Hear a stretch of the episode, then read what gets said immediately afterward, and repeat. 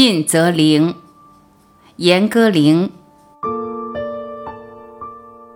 清晨五点左右，我就会在咏诵祈祷的声音中醒来。穆斯林教徒们开始每天的日出祷告了。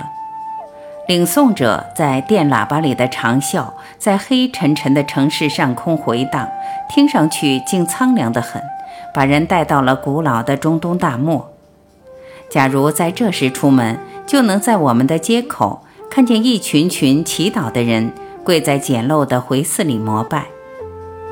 街边的回寺简陋的只有一圈半截墙，人跪下时从外面只能看见一排排头顶，一旦他们趴下，外面就什么也看不见了。所以刚到阿布贾时，我对这些半截墙很好奇，还往不雅的方面猜过。墙内的地上涂了漆，都是庄重但绚烂的颜色，有的还勾画出地毯的图案。还有比半截墙更简陋的，那就是在街边拦下一块地方，清扫干净，两头挡上长板凳，这样无论谁走过，赶上祈祷时间，马上可以加入进去。也就是阿拉之下不分亲疏，皆兄弟也。我刚来此地时。看见人们无论走到哪里，手里都提一把塑料小茶壶。后来知道，那壶里装的水是随时供他们净手净脚，准备一天五次的跪拜的。我们的司机伊布拉罕姆是穆斯林教徒，十分虔诚。我给他的瓶装矿泉水供他出车路上喝。若途中遇上祈祷，又找不着水洗手洗脚，他便从嘴里省下水净化一番。他还在车子里放一块小毯子，祈祷时就拎下车，找块干净也清静的地方铺下跪拜。有时我进商店或图书馆，出来便看见他跪在他的流动回寺里闭眼祷告。他一旦感觉我走近，就会一纵身跳起来，脸上有一点过意不去的笑容。我总是告诉他不急，我可以等他完成祷告再走。他却从来不让我等，说他能在有空时补拜。他过去开银行的押款车，常常一整天都没空，晚上要花很长时间把五次祷告都补齐。我们路口有一幢空房子，楼上没封顶就被停工了，据说是由于缺乏资金。阿布贾到处有这种未竣工的废墟，里面住着无家可归的人。英语把这样的人叫做 squatters，蹲点户的意思。我们路口的蹲点户一共有三家，每家有四五个孩子，合居在楼下的四五个房间里。门口种了几株玉米、辣椒，草地上摊着洗过的衣服，看上去是来自慈善机构旧货。孩子们平时穿得很破旧，小男孩们干脆赤身裸体。一到礼拜五下午就不同了，全都穿上了盛装。小姑娘们长裙坠地，头上罩着纱巾，严严实实挡住下半个脸。女人们也都是一身蕾丝或刺绣。男人们上有帽子，下有袍子，相当于美国人的 Sunday best。礼拜五下午是他们去正规回寺的时间。阿布贾任何一个住宅区都有一两座相当考究的回寺。头顶货架的流动小贩也好，处处为家的乞丐也好，都可以就近加入星期五的集体祈祷。我们的司机这个时间是不开车的，除非有非常紧急的情况。回寺里不分贵贱，毫无歧视，只要你进门前把鞋脱了，都允许你在那一刻高尚一下。市中心的回寺是阿布贾最华丽辉煌的建筑。巨大的金色拱顶在城市的任何一个方位都能看得见，是观光这个城市的第一大眼福。有一次，我和街口蹲点户中的一个女当家聊了起来，她的英文生硬，但一探讨起宗教，表达力立刻提高，词汇量也大了。我见她穿着艳丽的长袍，问她是不是刚从回寺回来，她说是的。她问我去哪个寺庙。我说哪个寺庙也不去，他笑起来说：“你看我忘了，你们是礼拜天去教堂的人。”他把我当基督教徒了。我说我丈夫偶然去一回教堂，我不去。他愣住了半天才问：“那你去哪里？”我说：“去朋友家，或者去超市，或者去游泳池。实在没地方可去，我就去后院的蔬菜小农场。”他看着我，不知该拿我怎么办。我说：“我是无神论者，只信达尔文和真善美。”他问我的父母去什么教堂，我说他们也是什么教堂都不去。他觉得太可怕了，问：“你们的老辈都不信教？”我说他们信马克思主义。他问：“那是什么教？”我说：“你把它当成教也可以，不过一当成教，恐怕他就变糟了。”他不太懂我说的是什么。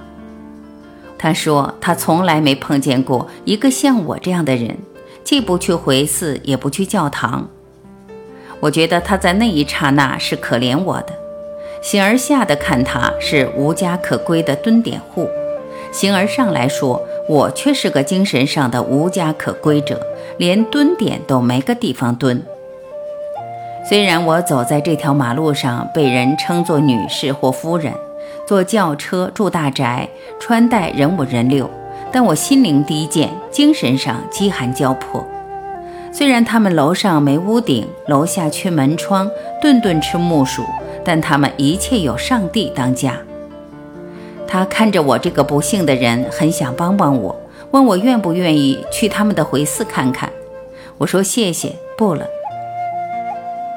过了几天，我们又碰上了。他说：“假如你有不再穿的衣服、裙子，可以送给我。”我回去取了一些旧衣服给他。他说：“祈祷时，他一定带我求主保佑。”我在他眼里是这样一个危机四伏的人，到处瞎闯荡，又没有一个神灵向着我，太不堪一击了。这个蹲点户的居民，从大人到孩子，对我都非常友善，只有一次和我反目。一天清晨，我带着我的狗克利亚出门散步，刚走上废墟楼对面的人行道。就听他们怒吼，叫我立刻带着狗出来。我一回头，见五六个蹲点户男女全板着脸，责问我怎么不脱鞋就进到他们的临时回寺里去了，居然还带着狗。克利亚平时和他们的孩子亲密无间，看孩子的情分，他们也不该再说可利亚像说什么秽物。我两头看了看，地面是比原先干净。还有两个凳子放在两边，算作前门后门。我居然穿着一双脏鞋，牵着一条脏狗，就这么破门而入，在他们的圣地肆意糟蹋。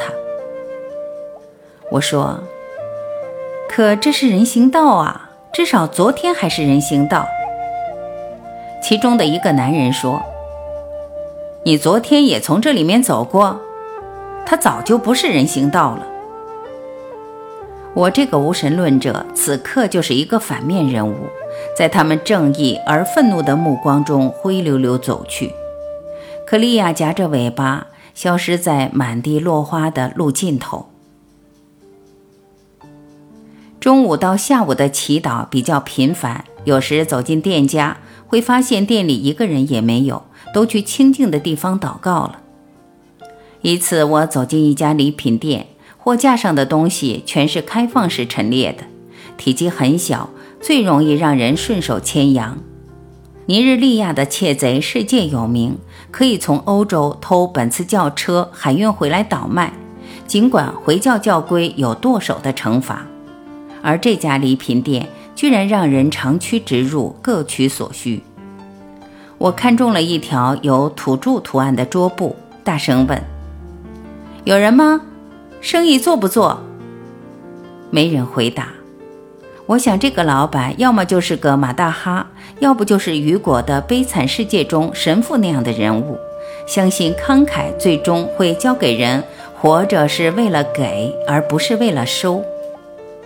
我向门口走的时候吓了一跳，门后的角落里跪着一个中年男人，口中念念有词：“假如谁偷了什么。”肯定是出不去这扇门的，也许他相信，在他和上帝对话的时候，小偷会不看僧面看佛面，暂时提高一下境界，光大一番美德，对他的人性缺陷加以克制。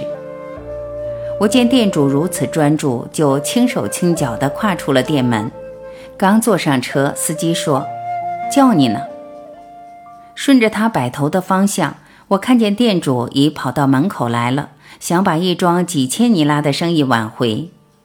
不过我的购物热情远不如他的宗教热情持久，眨眼间就过去了。有一天，我们的管家希望小姐宣布，从此往后的五天里她都不吃饭，因为她参加了教堂每年一度的斋祭周，每天晚上祷告结束才能进一点素食。她白天的劳动量颇大，楼上楼下的搬吸尘器。我问她何以吃得消？他承认体力是差一些，但一旦吃了东西，违反了斋戒规定，他会很不愉快。到了第五天下午，他问我请假要早下班，说他们教堂要守夜，并且唱一夜诗。过了一会儿，我见他从院子里穿过，脸上化了妆，穿着他们民族的节日盛装，匆匆走去，情绪非常好，步子都是弹跳的。第二天，我问他一夜不睡累不累，他说开心极了，累也不在乎。这天晚上又路过蹲点户的荒楼，所有窗户黑洞洞的，大孩子背着小孩子在门口的空地上忙碌家务，炉子里的火光是他们唯一的照明。我发现常和我说话的那个姑娘也在黑暗里忙着什么，就走过去和她打招呼。走近，我才看到她胸前的布袋里包着一个四五个月大的婴儿。我问他的孩子多大了，他说不是他的孩子，是他的弟弟。他至少有二十岁了，还有个那么小的弟弟，大大小小排下来，他一家有七八个孩子。他告诉我，他的母亲和邻居们去回寺了，他因为要做饭而留在家里。我顺便问了一句：晚饭吃什么呢？他高高兴兴地说：“你看，我们吃蔬菜沙拉。”他手里拿着小半颗卷心菜，向我扬了一下，还有木薯。他补充说：“回去的一路，我都在想，他可以把那一点点卷心菜叫做蔬菜沙拉，可以兴高采烈地拿它当一顿丰盛的晚餐，等待母亲从回寺归来。”这时，我走到一条大路旁，路灯坏掉了将近三分之一。灯下徘徊着卖香蕉的孩子们，头上顶着落成宝塔形的香蕉，等待交通堵塞发生。一旦堵车，他们就会涌上去兜售。路基下是一大片荒草，荒草深处有一座矮房子，一个粗糙的木头十字架表明这是一座教堂。教堂面积不小，没有门窗，因为任何地方都可以进出。有些墙面是塑料布围成的，另一些墙面是破碎又拼合的石棉瓦。房子里挂着一盏大灯，电来自于一部老发动机。在马路上行走的人可以看到里面整整齐齐坐满了人，教徒们正在进行一星期三回的圣经学习。教堂尽管简陋破烂，但属于那里面的大集体会很充实、很安全。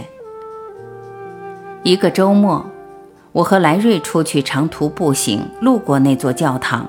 我叫他猜那是什么地方，他看了一会儿，说：“看起来像个教堂的废墟。”我告诉他不是废墟，里面活动频繁着呢。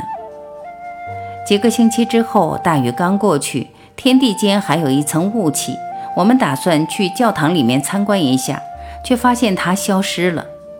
莱瑞告诉我，政府正在拆除违章建筑物，可能用推土机把它移平了。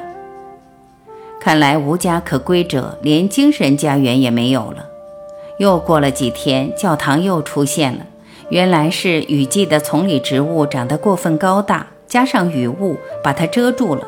所以从马路上看，它便消失了。但无论如何，它逃不过被移平的命运，因为城里比它像样的多的建筑正在被移平。政府似乎也相信我们曾口口声声说的“不破不立”，但破的能力很大，立就得慢慢的等，等钱，等原料，等贪污的、受贿的，各路神仙都揣满衣兜。但愿政府的推土机也发生木障，让那座无家可归人的教堂永远隐没在丰厚的热带植物里。